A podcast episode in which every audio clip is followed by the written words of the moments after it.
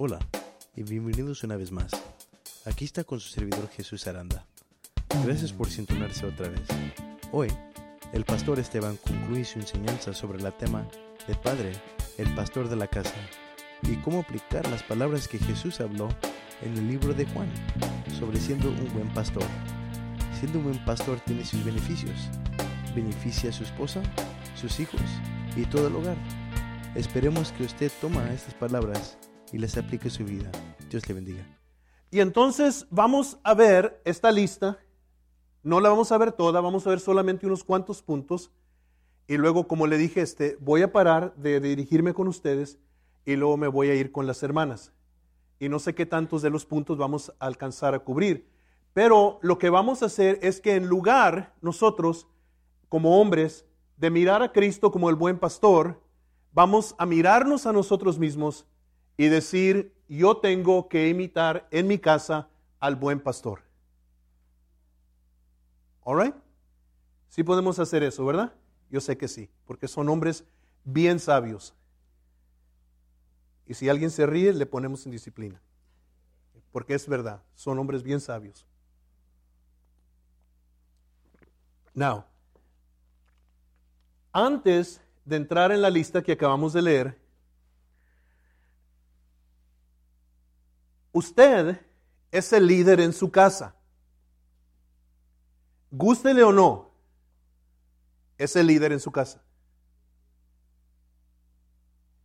Now, cuando hablamos de liderazgo, hay un hombre que se llama este John Maxwell, que a lo mejor ustedes han oído de él, y John Maxwell es la autoridad máxima, es reconocido como la autoridad máxima en enseñar sobre liderazgo en todo el mundo.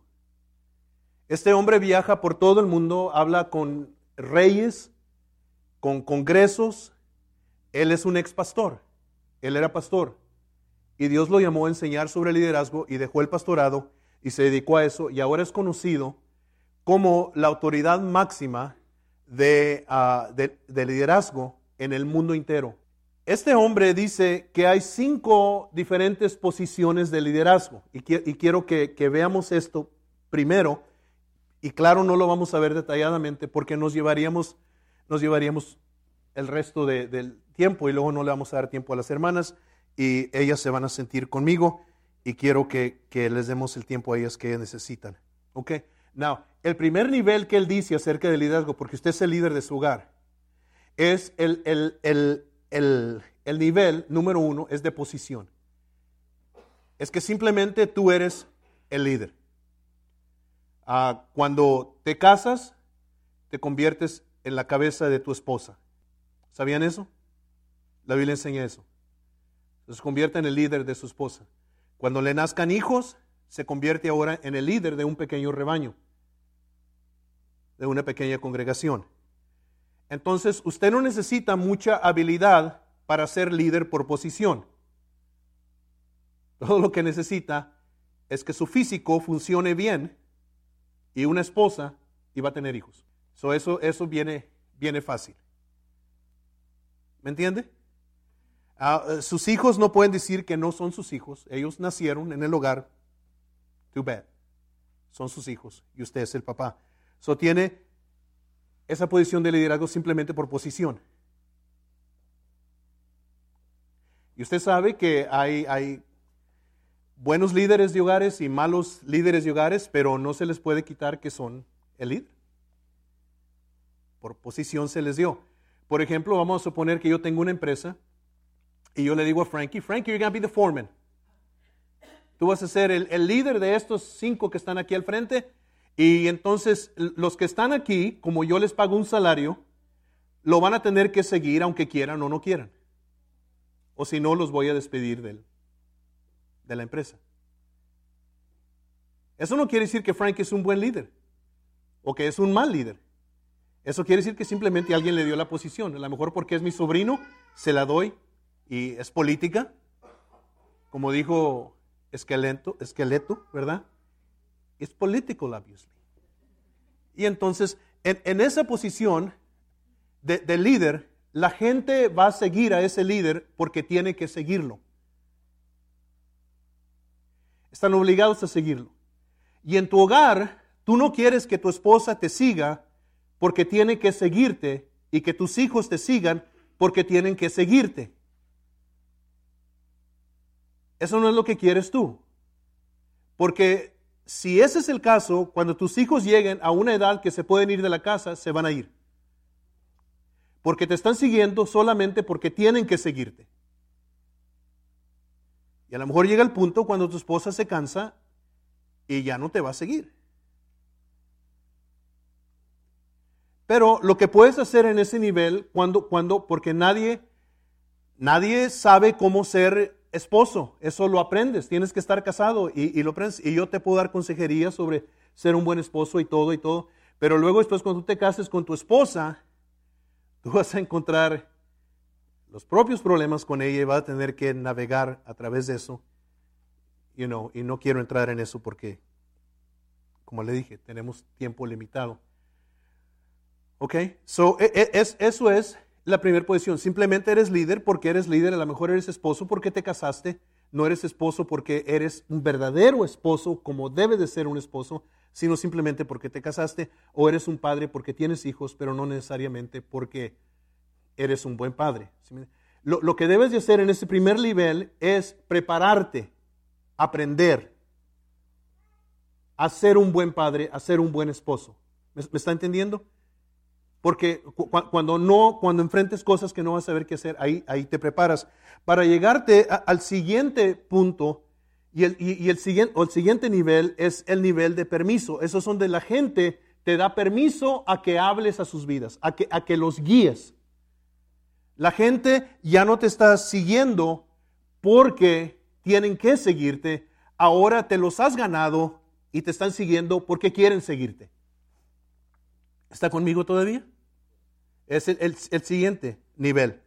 El tercer nivel es donde, es donde las personas que están bajo tu cuidado te empiezan a observar, te empiezan a, es el nivel de producción, el tercer nivel, donde te empiezan a observar, te empiezan a ver, y entonces ellos ven que tú eres un buen líder y comienzan a trabajar para ti. Ya no solamente están siguiendo, ahora ellos trabajan para ti. Ahora, esto es cuando la persona que, que tiene, Frankie está a cargo de estos cinco y a lo mejor a uno le toca este, abrir las puertas, prender las luces, apagar las luces, a otro le toca trapear y barrer. Entonces lo que hacen es que al que no le toca trapear y barrer, trapea y barre por hacer ver bien al líder. Porque le tienen confianza. Ya vieron que es un buen líder. Dice, pues aunque no me dijo que lo hiciera, de todos modos lo voy a hacer y hay producción. ¿Se me entiende? Ya, ya, ya, este. Pero para llegar a ese tercer nivel, tienes que establecer en el nivel 2, donde te dan permiso, tienes que establecer relaciones. No vas a llegar al nivel 3 si en el nivel 2 no empiezas a conversar y, y, conocer la gente y que te importe no solamente que hagan trabajo, sino que te importe la persona propia. All So, y luego, y luego viene el cuarto y, este, y es donde, donde tú empiezas ya a producir gente, donde la gente, tú ya los estás entrenando no solamente a que hagan el trabajo, sino que los estás entrenando para que ellos también sean líderes. ¿Está entendiendo?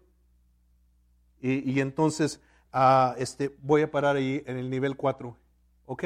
Y voy a, regresar a mi lista y les voy a, les vamos a hablar uh, de este, lo del buen pastor. Que vamos, vamos para atrás a Juan.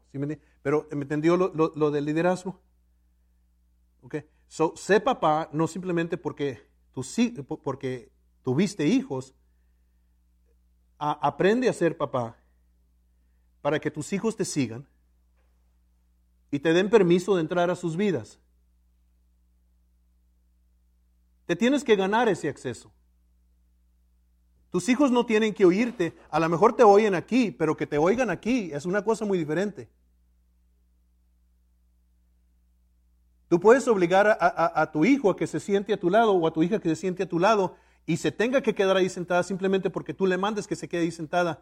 Pero si no haces una relación, las palabras tuyas van a estar rebotando del corazón.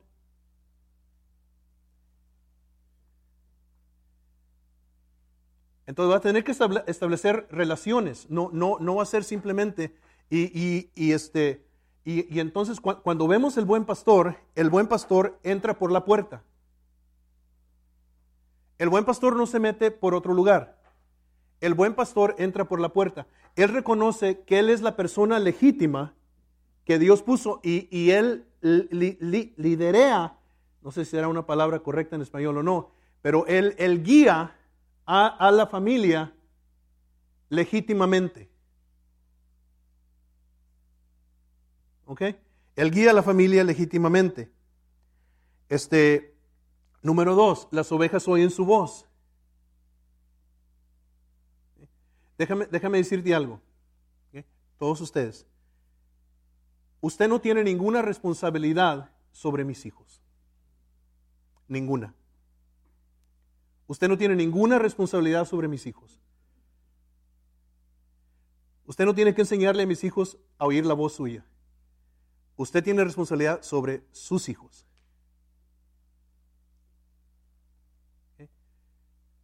El pastor tiene, tiene que aprender cómo hablar a sus ovejas, no a las ovejas de alguien más, a sus ovejas. Now, Déjeme hacerle una pregunta, porque nomás hasta ahí vamos a llegar con ustedes, hombres de Dios. Este, uh, ¿Conocen tus hijos tu voz? ¿Conocen tu voz?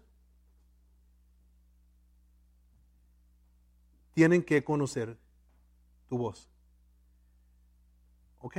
Now, ahí no vamos a parar con ustedes la semana que entra. Same time, same channel comenzamos con ustedes otra vez. ¿Ok? Esto se va a poner interesante. Porque lo que, lo que vamos a ver es que el Señor nos va a estar poniendo un modelo para nosotros ser mejores como, como hombres y como líderes. No, ¿qué tanto de ustedes quieren mejorar? ¿Verdad? Sí, yo quiero mejorar. Hay cosas que yo no sé y que yo quiero que Dios me enseñe. Entonces, si ustedes están pensando y dicen, ¿de dónde vino todo esto, pastor, que nos está eh, eh, compartiendo? El, lunes en la madrugada yo desperté y, este, y cuando desperté, Dios no me dio esto. Yo desperté con preguntas que yo le empecé a hacer al Señor. Le empecé a hacer preguntas y luego Él me dijo, me dijo Juan capítulo 10. Y me empezó a, decir esto y esto y esto y esto y esto y esto. Y, entonces yo dije, me tengo que levantar ahorita y me tengo que ir a mi computadora para empezar a escribir todo esto. Y de ahí es donde salió esto que yo les estoy dando a ustedes. En otras palabras, me lo dio el Señor a mí, me lo dio para mí y me lo dio para ustedes. All right? Now, déjenme ir con las hermanas, porque están desesperadas ellas aquí. ¿Ok? Now, de lo que les dije a los varones, cualquier cosa que les dije a ellos que ustedes puedan agarrar para ustedes, ustedes agárrenla y, y háganlo de ustedes también. Y lo mismo le voy a decir a los hermanos, ok, no se paren ahorita a ir al baño y no se vayan a ir creyendo que se quedó el culto, ok. Nomás, ellas fueron pacientes con ustedes, ustedes esperen pacientes con ellas, ok. Now, cuando yo estaba leyendo todo esto este, y apuntando todo esto, en realidad antes de que me levantara a apuntar, le dije al Señor, le dije, ¿y qué de las hermanas? Porque yo amo a las hermanas y estaba pensando en ustedes, ¿y qué de las hermanas? Y el Señor me dijo, me dijo, este, lee de Abigail. Y si ustedes no conocen la historia, este, ah, hay una mujer en el Antiguo Testamento llamada Abigail. Yo no sé si se acuerdan de ella.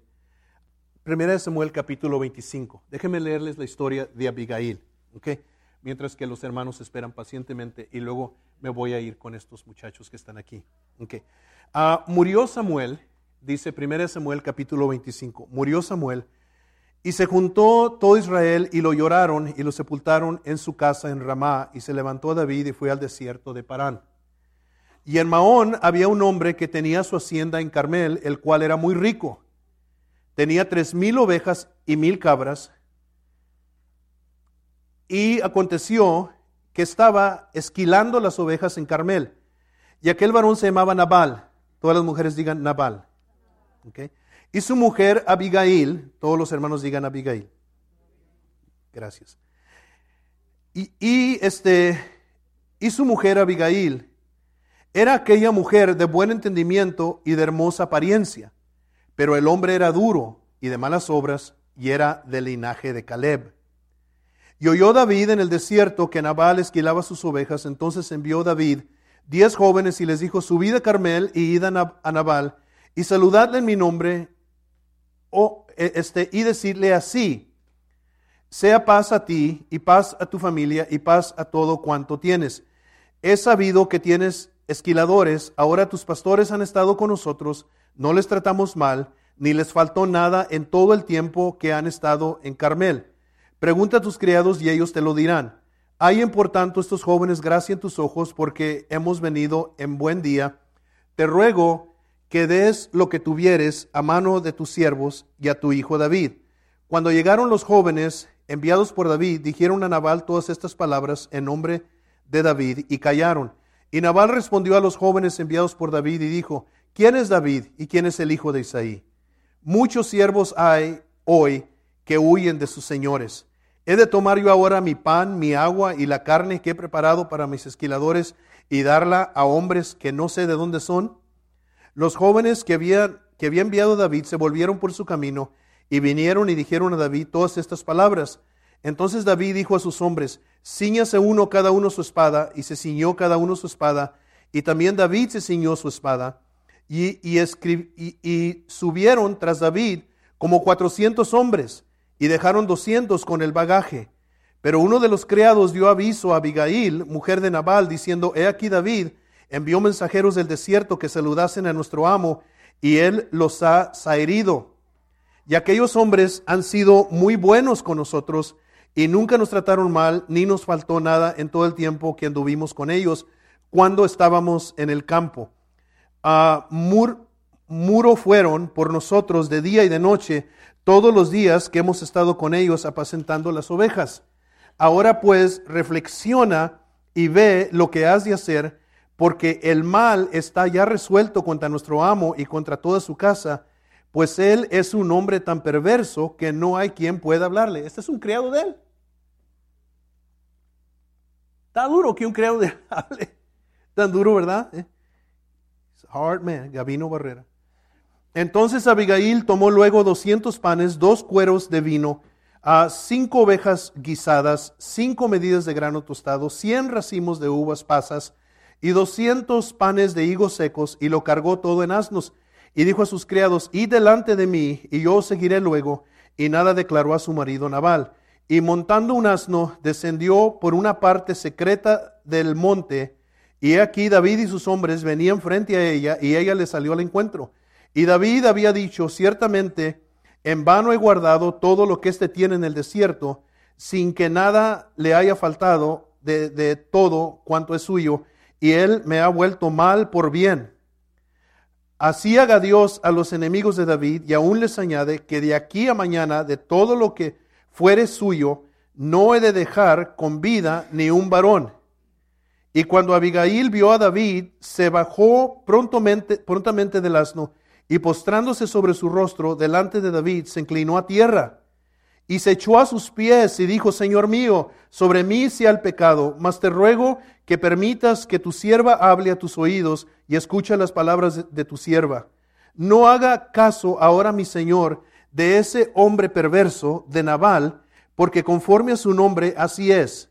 Él se llama Nabal y la insensatez está con él. Eso lo quiere decir Nabal, insensato. Las palabras dice, se parece a su nombre. Mas yo, tu sierva, no vi a los jóvenes que tú enviaste. Ahora pues, Señor mío, vive Jehová y vive tu alma, que Jehová te ha impedido, te ha impedido el venir a derramar sangre y vengarte por tu propia mano. Sean pues como Nabal tus enemigos y todos los que procuran mal contra mi Señor. Y ahora este presente que tu sierva ha traído a mi Señor se ha dado a los hombres que siguen a mi Señor. Y yo te ruego que perdones a tu sierva esta ofensa, pues Jehová de cierto hará caso estable a mi Señor, hará casa estable a mi Señor, por cuanto mi Señor pelea las batallas de Jehová y mal no se ha hallado en ti en tus días. Y, luego sigue hablando Abigail y le cambia el corazón a David. Ok, eso está aquí en 1 Samuel capítulo 25. Ok, now, déjenme decirles por qué, por qué este, Dios me dio esto por la pregunta que yo le hice a él. Porque estoy consciente de que hay mujeres que tienen hombres que no son cristianos. Y luego estoy consciente también, no, no en esta iglesia, para que no se sientan los varones que están aquí, pero hay hombres que son cristianos que no actúan como cristianos. Por eso le dije, es de otra iglesia, ok, pero de aquí no. Los hombres de aquí son ejemplares. Ok, digan amén, hermanos. Ok, ándale. Ok, all right. So, pero hay hermanas que tienen esposos que no son cristianos. Ah, lo que quiero dejarles a ustedes de esta historia es el primer punto y, la semana que entra vamos a continuar con otros puntos de esta misma historia. Pero lo primero es que Abigail reconoció con quién estaba casada. Ella sabía la clase de hombre que ella tenía. ¿Ok? Ella sabía la clase de hombre que ella tenía. Ah, no hizo excusas por él, ni tampoco pretendió que Naval era algo que no era. No, no, no, lo dijo con David, e, ella no andaba chismeando en, la, en la, plaza, yo estoy casada con un insensato, O cuando se juntaban en la reunión de las hermanas de la primera iglesia del Carmel, no se paraba Abigail y decía, mi hombre es un insensato. No escribía cartas a su familia y decía, mi hombre es un insensato. No, pero ella sabía en su corazón. Pero cuando vino delante del rey, ella no escondió quién era su esposo. No lo pintó como algo que no era. Muchas veces las mujeres no pueden ayudar a sus esposos como deben de ayudarles porque les cubren a sus esposos lo que verdaderamente son. Y cuando usted excusa a su esposo, no va a poder orar por él correctamente y Dios no va a poder hacer la obra que Él quiere hacer. Puede ser, puede ser, no lo vea solamente al lado negativo y ustedes no se enojen conmigo. No lo vea solamente al lado negativo, véalo también al lado positivo. Si tiene un esposo que es un, un, buen proveedor, dígale a Dios, te doy gracias por mi esposo que es un buen proveedor. Pero si tiene un esposo que es un buen proveedor y es un mentiroso, dígale, Señor, ya estoy cansado de las mentiras de mi esposo, hazlo un hombre de palabra, porque promete y no cumple, dice y no hace. All Usted conoce a su esposo. Yo no voy a hablar mal de su esposo. Porque yo la mayoría de sus esposos los conozco, los amo, pero yo no voy a hablar mal de su esposo. Pero hay muchas mujeres que sus esposos nunca cambian porque no oran por ellos correctamente. Hacen excusa por ellos. Déjeme decirle una, una cosa, quiero que me escuchen. Usted no es la mamá de su esposo. Algunos de ustedes todavía no les entra eso. Ustedes no son la mamá de su esposo. Ustedes son sus esposas. No se casaron con niños, se casaron con hombres. Sus esposos no saben todo, pero sus esposos tienen la responsabilidad de aprender y crecer. ¿Ok? Le estoy tratando de ayudar. No estoy hablando mal de sus esposos, como le dije, no son de esta congregación, son de la otra. Pero yo les estoy diciendo a las hermanas, no, no, no, Abigail no hubiera podido salvarle la vida a su esposo porque fue lo que hizo, David lo iba a matar. Y no solamente iba a matar a Nabal, iba a matar a los nabalitos. Y iba a matar, ¿quiénes eran los nabalitos? Los hijos. Los nabalitos y las nabalitas los iba a matar David, iba a acabar con su casa, iba a matar también a Abigail. David iba a acabar con la casa de Nabal porque era un hombre duro y, Abigail entendió, ella, ella, ella no, no hizo excusas delante del rey ni delante del criado por su esposo. Ella sabía con quién estaba casado y dijo, este hombre siempre está metiendo las patas y ahora ni sabe que vienen a matarlo. Ay, Dios mío, qué cabeza dura de este hombre. Y, y entonces ella se movió y cuando, llegan, cuando llegó delante del rey, no hizo excusas por su esposo. Dijo, bien le queda su nombre, mi rey. Se llama insensato, es lo que es. Pero no lo mates. Y le salvó la vida. All right, so cuando usted ore, haga algo. Tome un pedacito de papel y escriba los puntos positivos de su esposo y dele gracias a Dios por ello. Pero luego escriba las cosas negativas de su esposo que usted sabe que están mal y pídale a Dios que lo ayude a cambiar. All right? ¿Ok? Ese es el consejo que les dejo a las hermanas. Bien, yo creo que para ahorita ya se dieron cuenta que el mensaje o la enseñanza de el esposo como el pastor del hogar no solamente toca acerca de la responsabilidad del esposo, sino también toca puntos uh, que compartimos esa mañana en, nuestra iglesia uh, con las mujeres, con las hermanas y las responsabilidades que ellas tienen delante de Dios en el, en el hogar uh, espiritualmente para así ver la, la, voluntad de Dios y la prosperidad de Dios en nuestros hogares. Espero que le haya sido de bendición y le ayude a las hermanas que, que han escuchado acerca de lo que usted puede hacer y cómo usted puede ayudar a su esposo para llegarlo a ser el hombre que Dios quiere que él sea y el pastor del hogar que Dios quiere que él sea. Espero también que los hermanos estén beneficiándose, los hombres estén beneficiándose de esta enseñanza, ya que la meta que tenemos en, en, estas clases que, que, dimos en nuestra iglesia uh, fue lo que el Espíritu Santo nos dio para, para fortalecer los matrimonios, fortalecer la función del padre y de la madre en el hogar y así traer bendición y traer este prosperidad a toda la familia, no solamente al, esposo, sino también a la esposa. Y ya sabemos que la clave para que un hogar prospere y para que los hijos se sientan protegidos y seguros en el hogar es que el matrimonio esté funcionando conforme a la voluntad de Dios. Por favor, no deje de sintonizar los programas que, que, vienen por delante. Van a seguir tratando con este tema. Vamos a seguir dándole claves que el Espíritu Santo me dio para ayudarle a usted en su hogar.